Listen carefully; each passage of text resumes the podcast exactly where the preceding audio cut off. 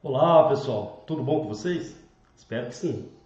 É, lembrando que sempre que você tiver qualquer dúvida sobre o conteúdo apresentado aqui no canal do Professor Fabiano, é só entrar em contato. Opa, é só entrar em contato pelos nossos vários canais, pelo Face, pelo Instagram, pelo Twitter ou também aqui pelo diretamente pelo YouTube. Lembrando que agora todo o conteúdo do canal do Professor Fabião também está disponível no formato podcast. É só entrar, por exemplo, no Spotify e digitar Professor Fabião, que você terá acesso a todo o conteúdo do nosso canal no formato de áudio. Ok, pessoal? Bom, para começar nossa aula de hoje, vamos voltar muito, mas muito no tempo mesmo. A maioria dos cientistas que estudam essa área concordam que o universo teria surgido mais ou menos há 14 bilhões de anos, depois do evento conhecido como o Big Bang, a grande explosão. O nosso sistema solar ele teria se formado há mais ou menos 9 bilhões de anos. E o nosso planeta, a Terra, teria surgido mais ou menos há 4,6 bilhões de anos. O que dá aí mais ou menos a idade da minha sogrinha. 4 bilhões aí arredondando. Certo? Bom, o ser humano teria surgido há mais ou menos 3,2 milhões de anos. Então, olha só, a história humana no nosso planeta é muito curtinha em relação ao surgimento do universo, ao surgimento do sistema solar e ao surgimento da Terra também. Enquanto a Terra tem 4,6 bilhões de anos, os nossos ancestrais mais diretos surgiram mais ou menos há 3,2 milhões de anos. Então, é essa história que a gente vai contar hoje. O período da história humana é conhecido como pré-história, que vai mais ou menos de 3,2 milhões de anos até o surgimento da escrita. Beleza, pessoal? Hoje é dia de pré-história. Vamos lá?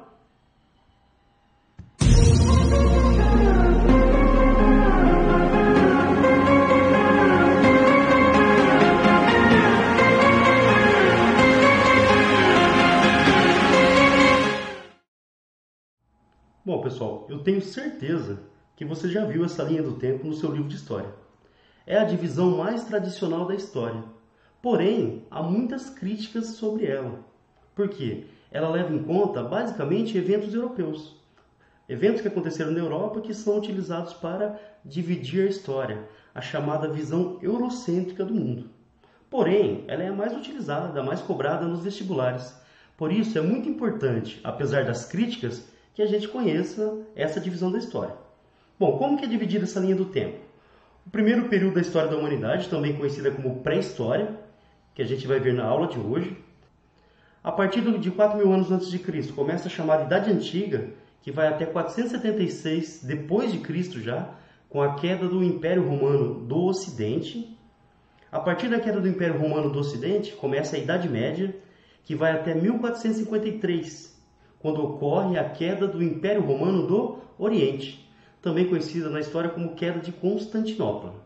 Com a queda do Império Romano do Oriente, começa a chamada Idade Moderna, a idade das grandes navegações, das grandes descobertas. Esse período ele vai até 1789, quando ocorre uma das revoluções mais importantes de toda a história, a chamada Revolução Francesa. A partir da Revolução Francesa, começa a fase mais recente da nossa história, conhecida como idade contemporânea. Certo, pessoal? Então, vou até tirar meu rosto aqui, ó. Olha só. Essa é a divisão mais tradicional da história. Outra coisa muito importante, né, que às vezes pode ser cobrado do vestibular, é o termo pré-história. Se você pensar bem, o termo pré-história, literalmente falando, significa antes da história.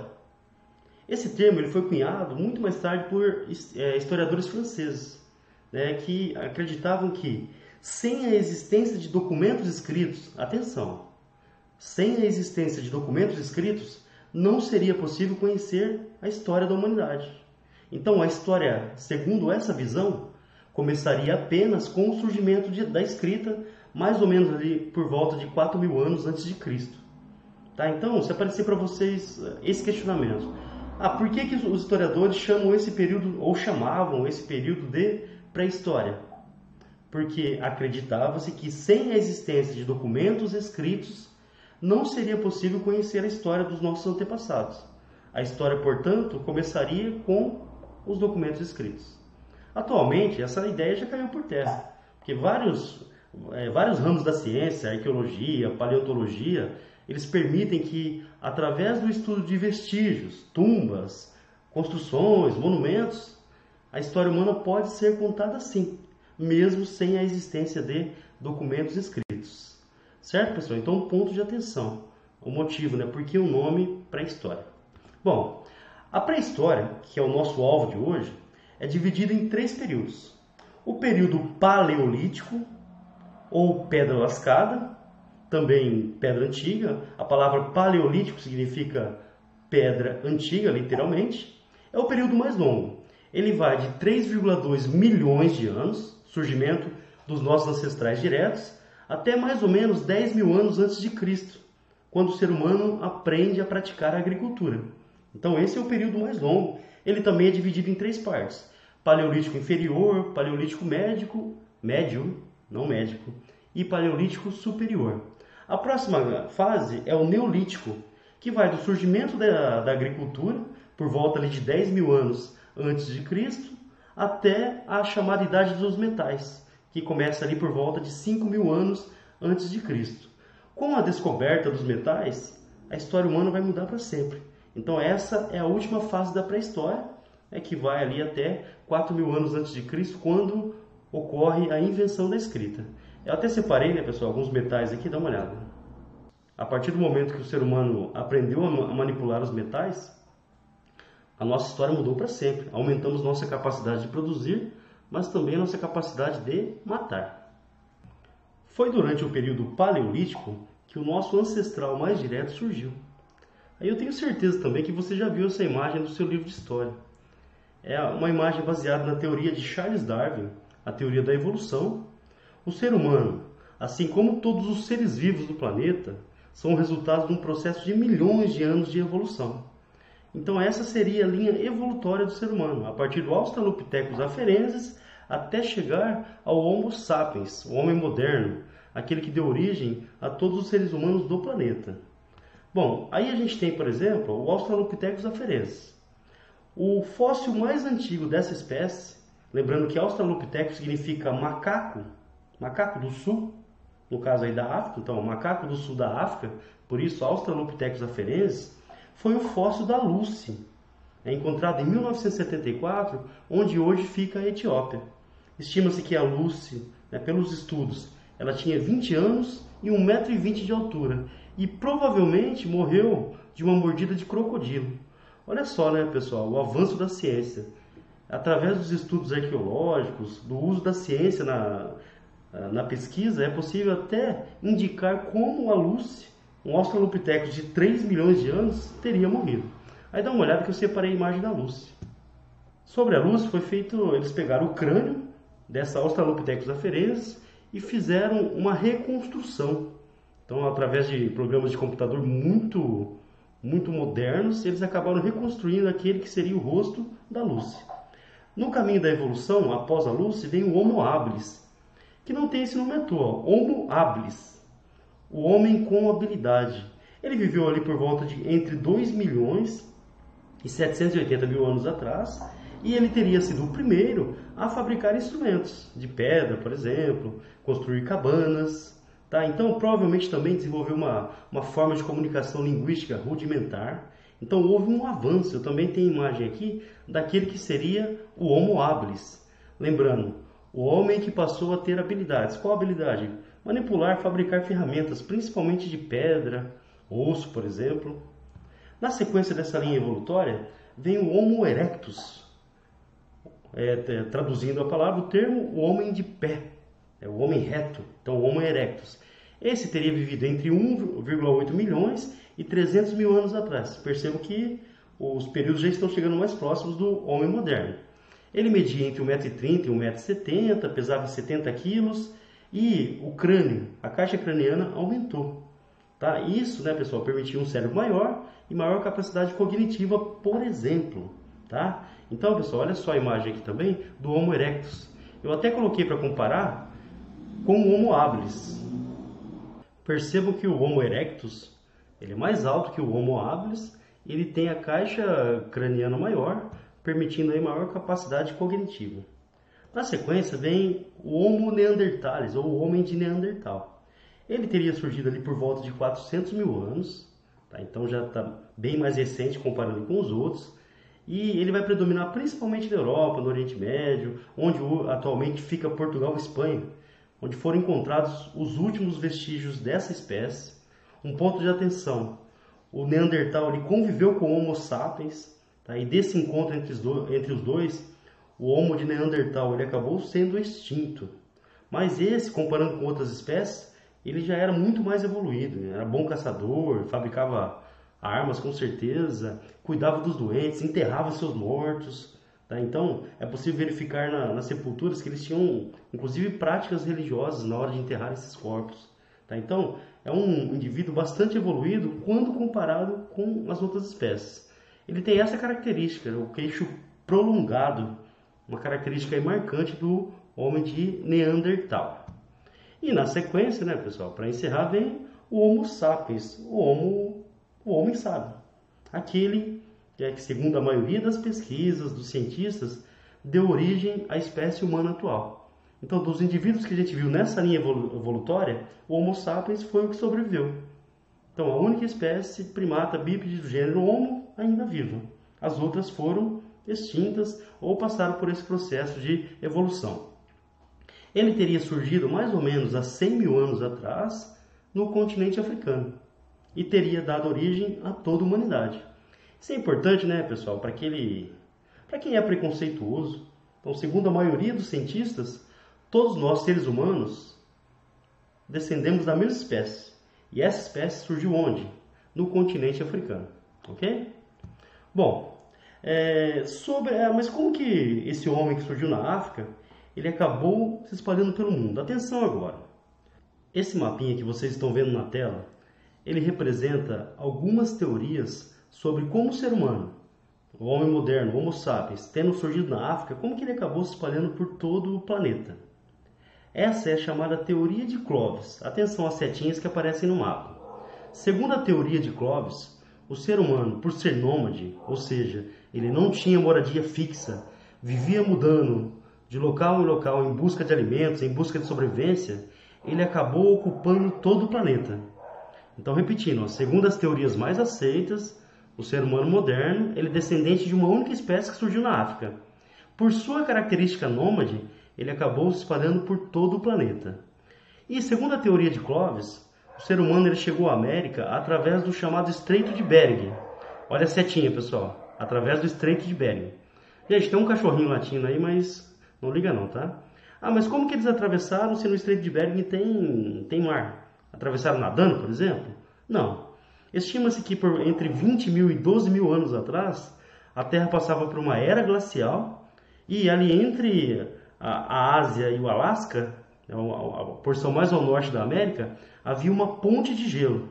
Então o ser humano, atrás de animais, em busca de alimentos, teria atravessado por essa ponte de gelo e a partir dali começado a povoar a América a partir da América do Norte. Tá? Clovis é o nome de um parque arqueológico onde foram encontrados vestígios humanos muito antigos, tá? que servem para embasar essa teoria. Porém, atenção agora. Em 1975, aqui no Brasil, foi encontrado o fóssil da Luzia, que está aparecendo aí para vocês. A Luzia, ela foi encontrada em Lagoa Santa, em Minas Gerais, um parque arqueológico brasileiro. E é, percebam pela imagem que ela tem características africanas. Isso serviu para contestar a teoria de Clovis. Por quê? Estima-se também, ou outra teoria, que está com o número 2 aqui no mapinha, que provavelmente a ocupação da América teria acontecido via Oceano Pacífico, pelas ilhas da Polinésia. Em pequenas embarcações, eles teriam chegado à América do Sul. Então, a partir da América do Sul, teria se iniciado o povoamento da América. Quando a gente olha as datações, por exemplo, quando você analisa a idade dos fósseis encontrados, o fóssil da Luzia aqui no Brasil, ele tem mais ou menos a mesma idade dos fósseis que foram encontrados no Parque Arqueológico de Clovis. o que serviu de argumento para contestar essa teoria. Tá? Então, voltando no mapa, pessoal, pensando no vestibular, muito importante. Existem algumas teorias sobre a ocupação da América. A mais aceita é a teoria de Clovis, onde o ser humano teria ocupado o continente americano através do Estreito de Bering, mas existem outras teorias. A teoria, por exemplo, que o ser humano teria ocupado a América a partir do Oceano Pacífico, entrando pela América do Sul, certo? Ainda não temos uma resposta definitiva sobre isso, tá? Mas talvez as pesquisas do futuro indiquem é, quem é que está certo. Foi pela América do Norte, foi pelo Pacífico. Há outras correntes também que falam pela Europa, a partir da Groenlândia. Tá? Mas essa resposta definitiva ainda não temos. Mas lembrando, a teoria mais aceita é a teoria de Clovis. A América teria sido ocupada a partir do Estreito de Bering, uma ponte de gelo que ligava ali a América à Ásia. Certo? Bom, agora a gente vai falar de algumas características. Deixa eu tirar meu rosto daqui, ó. Só um minutinho. Do Paleolítico ou Pedra Lascada. Lembrando que a palavra Paleolítico significa pedra antiga. Tá? Então, paleo, antigo, lítico, pedra. Bom, nesse período, algumas características importantes. Os seres humanos eles eram nômades. Ah, e por quê? Vestibular, atenção. Por que, que era nômade? Como o ser humano não sabia praticar agricultura, ele dependia do que a natureza oferecia. Então ele caçava, ele pescava, recolhia frutas, raízes, mas em um determinado momento os recursos eles se esgotavam. Então era necessário buscar uma nova área, um novo local para se alimentar, para sobreviver. Isso permitiu que o ser humano moderno ele acabasse se distribuindo por todo o planeta. Então, pensando no vestibular, período paleolítico, característica, nomadismo, os, os grupos humanos não têm moradia fixa. Eles vivem mudando de local em local em busca de alimentos, em busca de sobrevivência, permitindo a ocupação do planeta inteiro. Outra coisa, foi nesse período que começa a utilização dos primeiros utensílios, né, de pedra principalmente, inicialmente pedra lascada, por isso o período da pedra lascada, uma lasca de pedra que era utilizada para cortar, por exemplo, a pele de algum animal. Madeira era utilizada como ferramenta, como arma também, e o osso. E para tudo agora. Foi no Paleolítico que aconteceu a Revolução do Fogo. Ah, professor, mas peraí, por que Revolução do Fogo? Os grupos humanos que aprenderam a dominar, manipular o fogo, passaram a levar uma grande vantagem. Ah, mas que vantagem é essa? Por exemplo, iluminar os ambientes.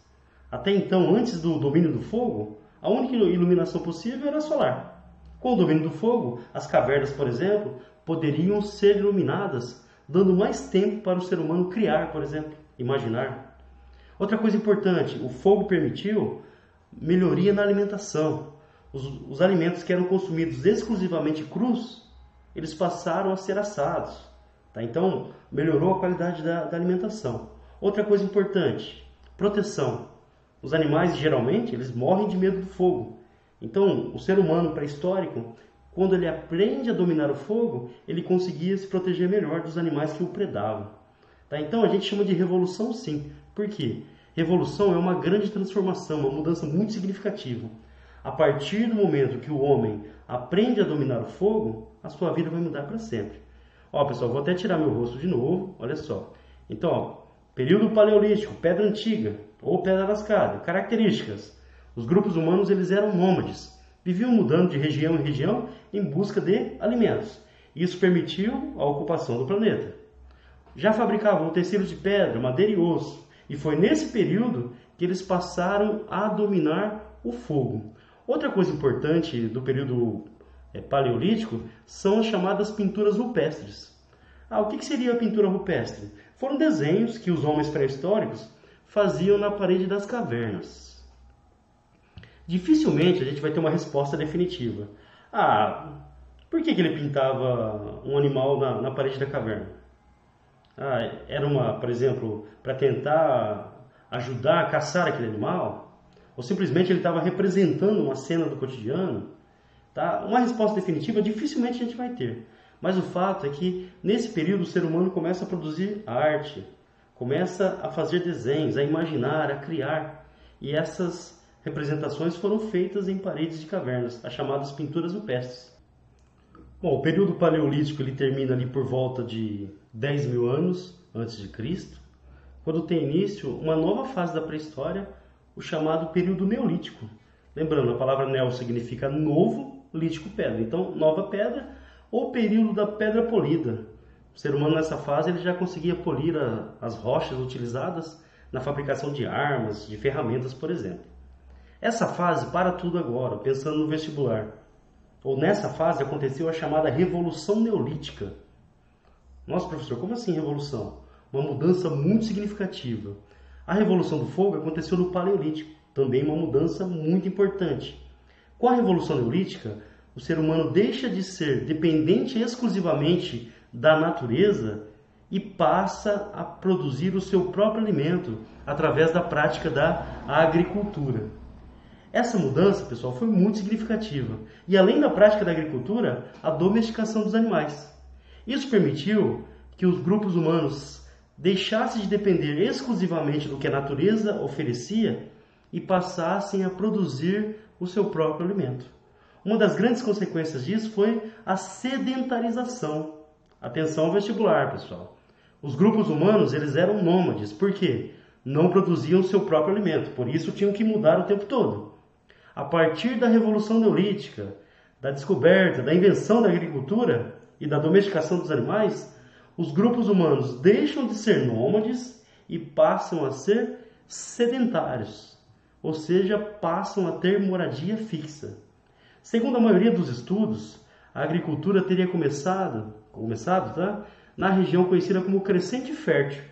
Então, se você olhar, esse é o vale dos rios Tigre e Eufrates, Mesopotâmia, e o vale do Rio Nilo. Então, nessa região do planeta, teriam começado as primeiras práticas agrícolas. Obviamente, né, pessoal, que a agricultura não começou apenas nesse local. Ela começou em várias partes do planeta, mas nessa região do planeta, conhecida como Crescente Fértil, teriam ocorrido as primeiras práticas de agricultura. Aí outro ponto de extrema atenção. Quando a agricultura passou a ser praticada, o ser humano se sedentarizou e passou a ter moradia fixa. Isso permitiu o surgimento de, das primeiras construções de pedra, ou seja, a Revolução Neolítica vai dar origem às primeiras cidades. E a produção agrícola, aos poucos, as técnicas vão sendo aprimoradas, vai começar a sobrar. E a sobra da produção começa a ser trocada. Então tem início a atividade comercial. Junto com a cidade surge também o comércio. Só que essa história a gente vai contar em uma outra aula. Tá? Então a, a Revolução Neolítica, a descoberta da agricultura, está intimamente ligada ao surgimento do comércio e também das primeiras cidades. Também ali na região da Mesopotâmia. Bom, e a última fase da pré-história, a chamada Idade dos Metais. Então ali por volta de 5 mil anos houve o desenvolvimento da metalurgia, talvez ali uma, sem querer, uma fogueira que foi feita, o ser humano é, percebeu que algumas rochas derretiam, tá? então algum, alguns metais, algumas rochas que tinham propriedades metálicas. Estima-se que o primeiro metal a ser descoberto foi o cobre. Né? A gente sabe que o cobre é um metal mole, então ali não, não é muito útil para armas, para ferramentas, mas testando, experimentando, por volta de 3 mil anos, os, os grupos humanos misturaram o cobre com o estanho. A mistura do cobre com o estanho gera uma liga metálica chamada bronze. O bronze, sim, muito resistente e ideal para a fabricação de armas. Ali por volta de 1300 a.C., o ser humano descobre o ferro. Então começa a fundição do ferro. Qual é a vantagem do ferro? Muito mais abundante na natureza e além disso ele é muito mais resistente, permitindo a fabricação de armas melhores, ferramentas mais eficientes. Com a idade dos metais, o ser humano ele aumentou a sua capacidade de matar, de produzir também. Olha exemplo aí, já mostrei na aula de hoje, né? Algumas ferramentas do período. Bom, pessoal, é isso. Terminamos aí a nossa aula sobre a pré-história.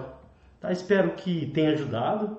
Né? Se, se vocês gostaram, se ajudou, aproveita e se inscreve no canal também, tá? para dar uma força aí pro professor Fabião e ajudar a disseminar o conhecimento por aí. Tá legal? Lembrando, qualquer dúvida, manda a perguntinha aqui pela, pelo YouTube ou, pelo, isso, ou pelos vários canais do professor Fabião. E lembrando também que esse conteúdo está disponível em podcast no Spotify. Pessoal, um beijo, né? tenha aí uma boa semana e não se esqueça, vamos juntos construir a história. Rapaz, minha sogra deve ter uns 4 bilhões de anos eu tenho quase certeza. Beijo, tchau.